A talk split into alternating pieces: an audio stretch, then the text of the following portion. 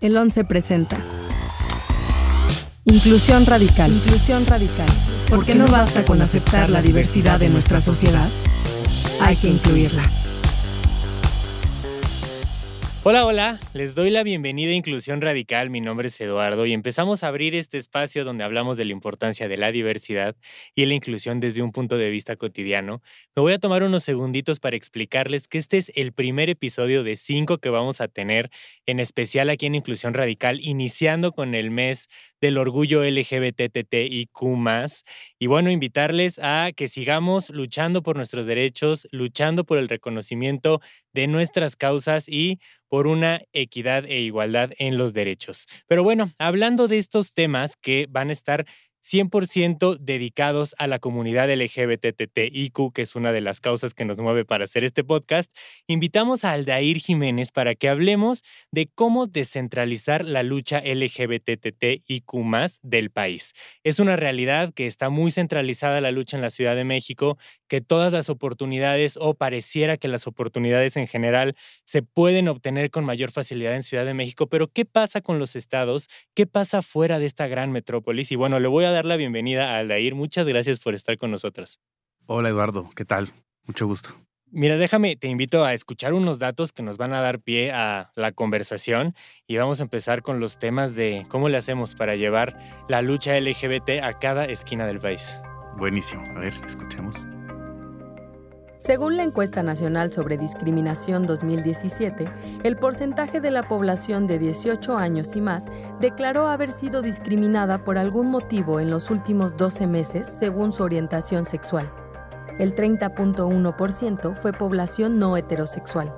Las entidades que presentaron el mayor porcentaje de personas que han sufrido algún tipo de discriminación fueron Puebla, Colima, Guerrero, Oaxaca y Morelos. El 72% de la población opina que en el país se respetan poco o nada los derechos de las personas trans, mientras que el 66% de la población opina que en el país se respetan poco o nada los derechos de las personas gays o lesbianas. El 64.4% de la población de 18 años y más justifica poco o nada que dos personas del mismo sexo vivan juntas como pareja. Las entidades en donde se registran más personas con relación a esta percepción son Chiapas, Veracruz, Tabasco, Oaxaca y Guerrero. En México, 17 estados no han generado leyes antidiscriminación por orientación sexual, mientras que 22 estados no contemplan la discriminación como delito penal. Por distribución geográfica, Veracruz encabeza, de nueva cuenta, la lista como la entidad con el mayor número de homicidios LGBTI, seguida por Chihuahua. Este estado concentró más de un tercio de los crímenes por homotransfobia que hubo en México en el 2020. Bueno, uniéndonos a este último punto que acabamos de escuchar, Aldair, tú eres de Veracruz, eres comunicólogo, estudiaste en Puebla, pero justo me estabas contando fuera del aire, pero quiero que nos cuentes acá. Tú eh, vienes a la Ciudad de México para empezar una lucha por los derechos LGBT, por los derechos de la comunidad con, eh, para la prevención de VIH, de infecciones de transmisión sexual e incluso también para, eh, en contra de la violencia de las mujeres. Cuéntame un poco esa historia y vamos a hilarlo con este último dato de que Veracruz encabeza la lista de la entidad con mayor número de homicidios LGBT. Claro que sí. Bueno, yo soy eh, originario de un eh, municipio al norte de Veracruz que se llama Papantla. Es un municipio eh, indígena, digámoslo de alguna manera, perteneciente a la nación Tutunaco. Entonces, básicamente yo soy Tutunaco. Siempre digo que antes de ser mexicano soy Tutunaco. y bueno, yo salgo de, del municipio por ahí de 2012 rumbo a Puebla a estudiar la licenciatura en comunicación y poquito después, unos dos años y medio, tres años y medio, decido eh, mudarme a la Ciudad de México, donde justamente, como bien lo dices, empiezo eh, a trabajar, digamos, en estos temas eh, muy importantes, principalmente el tema de VIH, que es un tema que me atraviesa de manera directa. Y es así, digamos, en términos muy generales, que empieza el trabajo que estoy haciendo ahora desde la Ciudad de México. Muy bien, pues creo que creo que te fuiste a una de las ciudades mucho más conservadoras y cerradas en cuanto a, mentalidad y más en tema de derechos, tanto de VIH como LGBT, como de mujeres, como todo este tipo de, de temas que hoy traemos a la mesa. Pero bueno, me gustaría ir un poco más en el contexto histórico. ¿Por qué en México se centraliza la lucha LGBT? Si bien es, es conocido que en grandes urbes las luchas por, yo me imagino que, y si no dime si me equivoco, me imagino que por el acceso a la educación, por un poco más eh, acceso a los ingresos, mucha más gente, evidentemente la lucha de las minorías resuena más en grandes ciudades. Pero ¿qué pasa especialmente en el caso de la lucha LGBTIQ más en México y por qué no llega a todas las esquinas del país? Claro, es un tema eh, bien interesante y muy importante del que muy pocas veces se habla. Eh, yo creo que, bueno, de entrada somos eh, una Ciudad de México es una de las ciudades más importantes a nivel mundial y si, no es que la más importante a nivel Latinoamérica. Creo que de entrada eso ya nos da una respuesta o nos empieza a dar una respuesta. yo pensaría también que otra de las razones por las cuales la, la lucha, digamos, o las experiencias en temas de derechos LGBT se centran en la capital, pues es porque aquí es donde se encuentra la mayoría de los poderes eh, de la Unión, el eh, sistema eh, financiero, ¿no? La, mayor parte de los bancos están aquí, el tema económico, las universidades, hay muchísima más oportunidad, si bien también pueden existir situaciones que nos dejen en vulnerabilidad, pero es más fácil poder acceder a estos, digamos, estos derechos o estos servicios. si yo empiezo una lucha en Veracruz, y por muy fuerte que parezca, quizá no dure más de un mes vivo. Entonces, esa es otra de las situaciones, la situación de seguridad en la Ciudad de México si bien eh, hemos visto un cambio notorio y bastante eh, importante en, aumento de, crímenes en la Ciudad de México, en el resto de los estados creo que la violencia, no sé si está bien decirlo de esta forma, pero es distinta. Por ejemplo, en Veracruz, en Tamaulipas y un poquito en otros estados al, norte, se ve una violencia que tiene que ver con el narcotráfico, que es una violencia muy fuerte, que apenas estamos empezando a vivir en la Ciudad de México. Entonces creo que iría por ahí un poco. Claro, hablas, hablas del tema de seguridad que me parece súper, súper importante para poderlo unir con el tema de, la lucha. Este, pero a la vez creo que el acceso a la información también es un gran problema, un gran problema que pues tanto el Estado como como un poco también la inversión privada, nos falta, nos falta por alimentar este acceso a la información. Eh, cuéntanos, tú en tu, en tu experiencia, eh, tú empiezas un poco, me contabas tu lucha en Puebla, pero vienes a la Ciudad de México a verdaderamente empezar a trabajar en estos temas. Sí, claro, eh, y bueno, e, ese punto que acabas de tocar es fundamental porque antes de, decidir eh, llegar a la Ciudad de México a sabiendas que era un monstruo que, te podía tragar antes de que llegaras, eh, pues tengo que pasar por un proceso y es este proceso que acabas de mencionar donde tengo ahora más herramientas y mayor acceso a la información. Y por supuesto que eso me pone en una situación, lo digo yo y quizá algunas otras personas lo digan, de privilegio porque eso me hace poder tomar decisiones mayormente informadas y también eh, me ayuda a que si tengo alguna situación, no sé, por ejemplo, eh, si no me da mi tratamiento antirretroviral en los sistemas de salud, eh, en, otros, en otros contextos yo hubiese dicho, ok, pues lo que tú digas me voy cuando tú regreses. Ahora con la información que tengo es más fácil hacer una queja en el IMSS, hacer algunas llamadas directamente a, a las líneas de apoyo y entonces se resuelve el caso más sencillo que si yo estuviera sin esta información. Entonces creo que tiene que ver mucho por ahí. Eh, y bueno, eh, llego a la Ciudad de México, eh, como te comentaba, trabajando un tema distinto al que ahora estoy trabajando. Yo llegué trabajando temas de cuidado del agua. ya en Ciudad de México yo recibo un diagnóstico por VIH y a partir de ahí, en 2015, octubre del 2015, es que empiezo a trabajar poco a poco en todos estos temas. VIH, población LGBT y un poquito al final, que ahora está al principio, poblaciones LGBT indígenas. Es interesantísimo y justo hablábamos en, esta, en estos podcasts de esta interseccionalidad, ¿no? Entonces eres, eres una persona racializada, pero aparte eres una persona discriminada por ser LGBT y entonces, bueno, eso es otro tema, vayan a escuchar el podcast. Pero bueno, justo me, me gustaría tenemos un panorama en el que pareciera que ya hoy hay un gran avance en cuanto a un poco diversificar esta lucha en más lugares, ¿no? Y no solamente en la Ciudad de México. Pero hay momentos históricos de la, de la comunidad LGBT que si bien los recordamos, también los recordamos en la Ciudad de México. Y también pareciera que fuera de la Ciudad de México se necesitaría venir aquí para lograr algo, o no sé si está esta mentalidad. También al venir a la Ciudad de México tú encuentras o... Eh, el, por así decirlo, activismo externo encuentra aquí más apoyo, más redes de, de, comunidad que impulsen la ideología? Sí, claro, por supuesto. Eh, yo creo que las cosas que mencionaste es lo que eh, de manera personal yo encontré al llegar a la Ciudad de México y es que eh, por lo mismo que hay un poco un avance, digamos, más importante en el tema de los derechos, hay mayor posibilidad de crear comunidades o redes de apoyo en eh, los estados afuera de la capital. En algunos lugares, no sé, Veracruz, como lo acabamos de escuchar, que eh, ocupa el primer lugar en, crímenes de odio, es muy difícil que tú puedas reunirte en el parque con tus eh, amigues a platicar sobre temas de interés porque va a haber mucha discriminación, va a haber mucha violencia. En cambio, pues es más fácil irte al bosque de Chapultepec, a la zona rosa, a platicar de esos temas sin que te pase absolutamente nada solo por estar reunido. En otros espacios, lo acabo de decir, es muy común que pueda sufrir violencia solamente por estar en la calle platicando. Entonces, eso creo que nos pone en un eh, nivel bastante importante en la Ciudad de México, quiero decir, con el acceso a estos derechos, sin duda.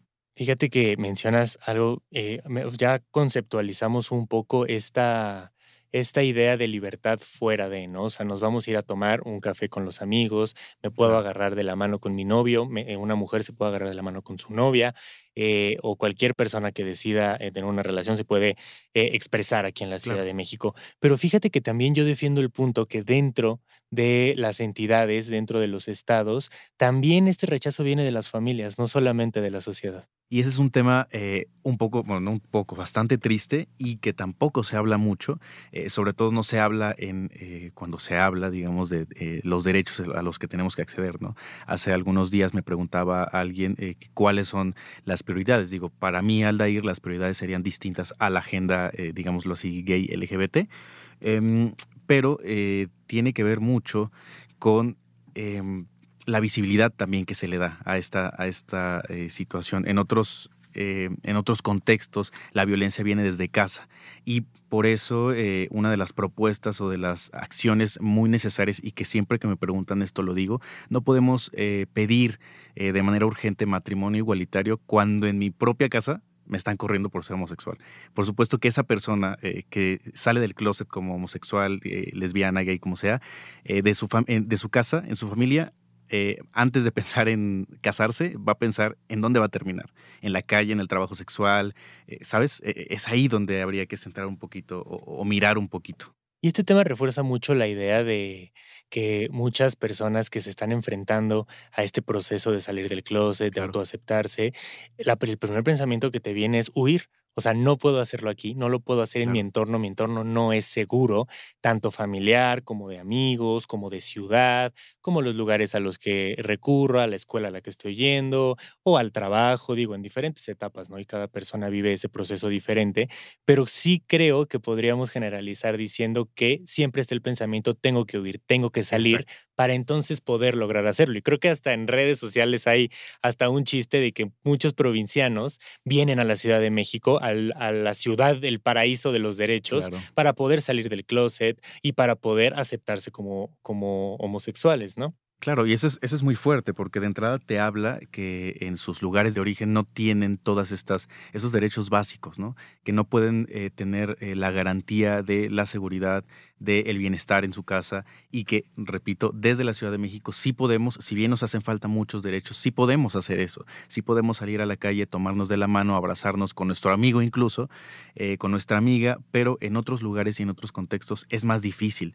Por eso mismo es que para poder eh, avanzar, creo yo, para poder avanzar en los derechos eh, de las personas LGBT en otros contextos, hablamos a lo mejor contextos no urbanos o contextos rurales, sí tendríamos que pensar, ver, analizar cuál es la situación social, económica, política en la que se encuentran esas personas. Repito, eh, y a lo mejor esto es un poco controversial, pero lo he dicho en otros espacios, de nada nos va a servir una eh, ley de matrimonio eh, de personas del mismo género cuando, si yo salgo de mi casa del closet, me corren y voy a terminar en la calle. No voy a buscar una familia, voy a buscar un techo donde vivir.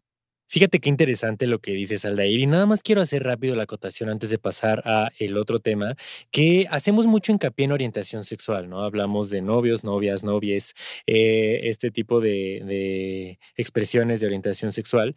Sin embargo, eh, creo que este tema aplica para todas y cada una de las letras de la comunidad LGBTTIQ y más bien aplica para toda la expresión de la diversidad. Aplica para personas trans, para personas no binarias, bisexuales, intersexuales, asexuales, queer, para toda, toda, toda la comunidad LGBTTIQ que también es, eh, es parte de esta problemática. Pero bueno, al final, escuchamos en la nota informativa, y es muy interesante que dice que el 53% de los estados no ha generado leyes antidiscriminación de orientación sexual.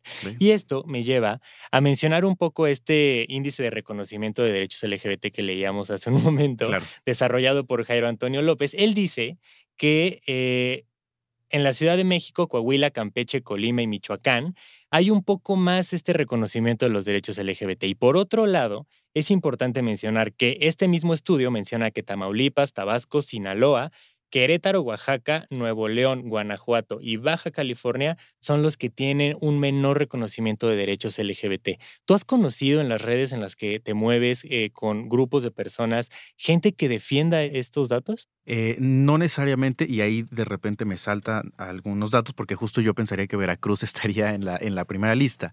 Em, quizá eh, en algunos lugares del norte, digo, México es un, es un territorio muy grande y muy amplio, y creo que ahí también un error en el querer eh, solucionar todo con una sola información. Yo creo que es importante conocer de los distintos contextos, pero no sé si del todo confiaría, porque también entiendo que en uno de estos lugares que se acaban de mencionar, los índices o últimamente se han reportado casos de violencia hacia poblaciones LGBT.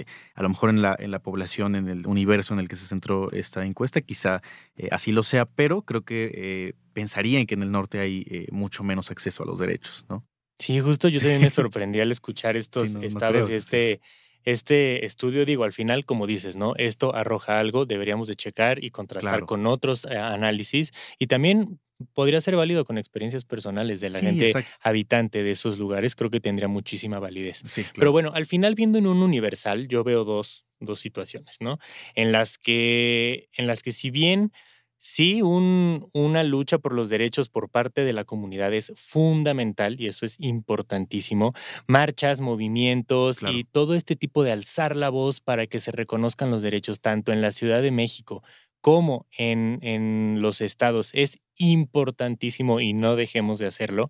Creo que también por otro lado hay una responsabilidad por parte del Estado y por parte de la sociedad en temas de, como decíamos, educación, en temas de urbanización, en tema de mayores ingresos, en tema de todo este crecimiento de ciudades que al final están asociados con una mayor aceptación de los derechos de las minorías y en este caso de las minorías LGBT. ¿Qué opinas? Sí, totalmente. Y es justo un poco lo que comentaba. Si no tenemos este piso mínimo, eh, creo que va a ser muy difícil que podamos avanzar. Quizá podamos tener una ley de identidades trans eh, en la Ciudad de México, eh, quizá, podamos tener matrimonio igualitario en Ciudad de México, pero si no volteamos a ver a todas estas necesidades que bien los comentas, que son derechos sociales, si no nos aseguramos que estas poblaciones los tengan, pues muy difícilmente a estas personas les va a favorecer una ley de adopción, ¿no? o una ley de matrimonio igualitario. Entonces creo que sí se tiene que trabajar eh, de entrada en, lo principal, en lo, que, en lo que es importante y entonces sí ir avanzando en todo lo demás, que en Ciudad de México creo que estamos muy avanzados en esos temas. Sí, creo que también, eh, digo, no todo es negro, creo que también estamos muy, muy, muy avanzados en organizaciones pues principalmente no gubernamentales, que sí eh, han establecido eh, líneas de lucha en los estados que van fuera de la Ciudad de México. Y bueno, creo que también el, el pretexto de, del mes del orgullo podría ser un gran pretexto. Digo, no, o sea, el mes del orgullo es un, un evento como para, para materializar la lucha, pero creo que la lucha es súper, súper importante aunado a, como decimos, ¿no? A las leyes, aunado a las organizaciones y a ir un poco diversificando, ¿no? Y, creo que está avanzado, creo que también eh, hay, hay, muchos puntos de apoyo en los estados que nos, que nos están brindando y bueno, solamente seguir luchando por, por esto, ¿no? Quiero preguntarte, ¿por qué descentralizar? ¿Por qué hacerlo? ¿Es, es tan necesario? Sí, eh, mira, es tan necesario eh, y, voy, a, voy a tratar de responderlo con una, una experiencia eh, que sucedió en mi, en mi municipio. Es tan importante descentralizar porque hasta que una nota, a ver, si, a ver si lo explico de la forma en la que quiero, Eh, hace un año aproximadamente en, el municipio donde vivo asesinaron a dos mujeres lesbianas con tiro de gracia y eh, enfrente de sus hijos, de uno de sus hijos. Fue el, eh, la expareja de esta mujer. no pasó nada. No hubo marchas, no hubo manifestaciones en redes, los grupos de apoyo no dijeron nada. tres meses después se casa una reconocida artista, hizo una foto con su esposa y su niña y las redes sociales se vuelven locas. Por eso es importante descentralizar, porque a la persona eh, negra, a la mujer negra, indígena, eh, racializada, que es lesbiana, eh, pues poco importa al ojo público o al ojo del Estado. Pero si es una persona blanca, que es artista y que vive en la capital, pues tiene que ser una noticia. por eso es importante descentralizar, porque muchas veces, y lo platicábamos hace rato, las luchas comienzan desde las ciudades, no necesariamente la capital, pero sí desde las ciudades más grandes, porque se tiene el acceso a todos estos recursos y eh, hasta que no podamos eh, brindar a lo mejor esas herramientas, como bien lo decías, como una eh, corresponsabilidad social con nuestras hermanas, con nuestros hermanos que están en otras circunstancias, creo que no podemos pensar en seguir trabajando o acaparando todo el capital desde la capital, ¿no? Básicamente.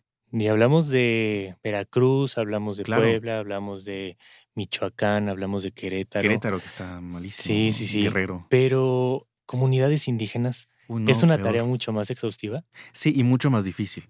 Imagínate que no tenemos datos, por ejemplo, en uno de los temas que trabajo, que es VIH, no sabemos cuánta eh, población indígena vive con VIH porque el Estado eh, o los servicios de salud nos encargan de recabar y de ofrecer esta información.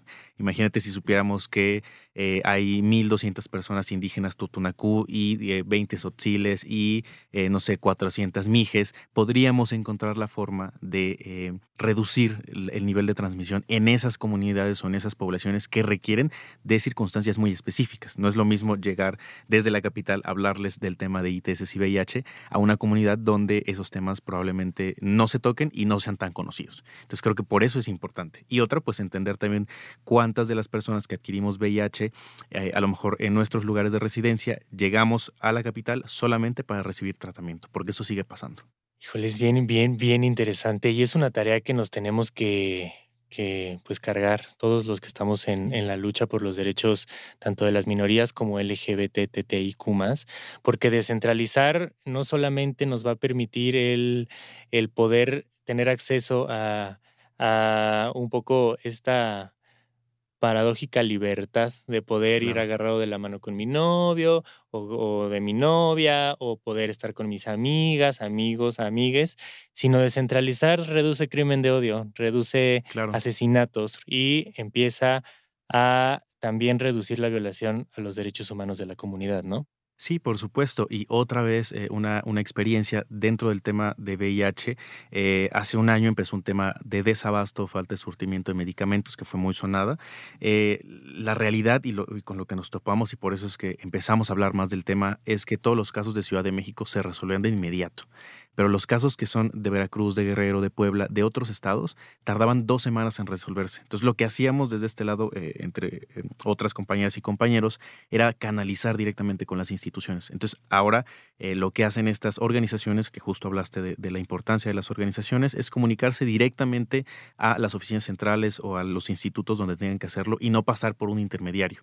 Eso nos ayuda, por una parte, a dejar de centrar todas las acciones en una persona o dos personas o tres organizaciones en la Ciudad de México y más bien darle la eh, herramienta y la posibilidad y oportunidad a otra organización en otro estado, en un municipio a lo mejor rural, para que esa persona pueda canalizar. Eso también es descentralizar, porque mucho, mucho de lo que pasa en estas luchas es que yo desde la capital trato de resolver tus asuntos en la península, en el norte, en el sur, en el Bajío, pero desde la comunidad de mi escritorio. Y eso creo que no funciona. Más bien, si tenemos las herramientas, te brindo, te doy las herramientas y entonces tú empiezas a accionar, porque va a ser más fácil a que sea una en la capital, a que sea, no sé, tres en la capital y 60, 70 alrededor de la República. Eso es lo que se debería lograr. Y al final a la comunidad da confianza, ¿no? El tener aquí cerca. No se podrá parecer una, una tontería, pero no, al final, o sea, el tener un organismo que esté eh, en tu ciudad, en tu comunidad, eh, viendo por tus derechos, podría ser mucho más eh, una herramienta para dar tranquilidad y seguir con esta lucha. Claro.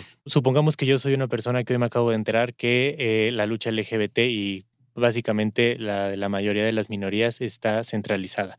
¿Dónde empezamos? Si bien sí creo que es fundamental el exigir leyes, que, si no está escrito, la verdad es que no funciona.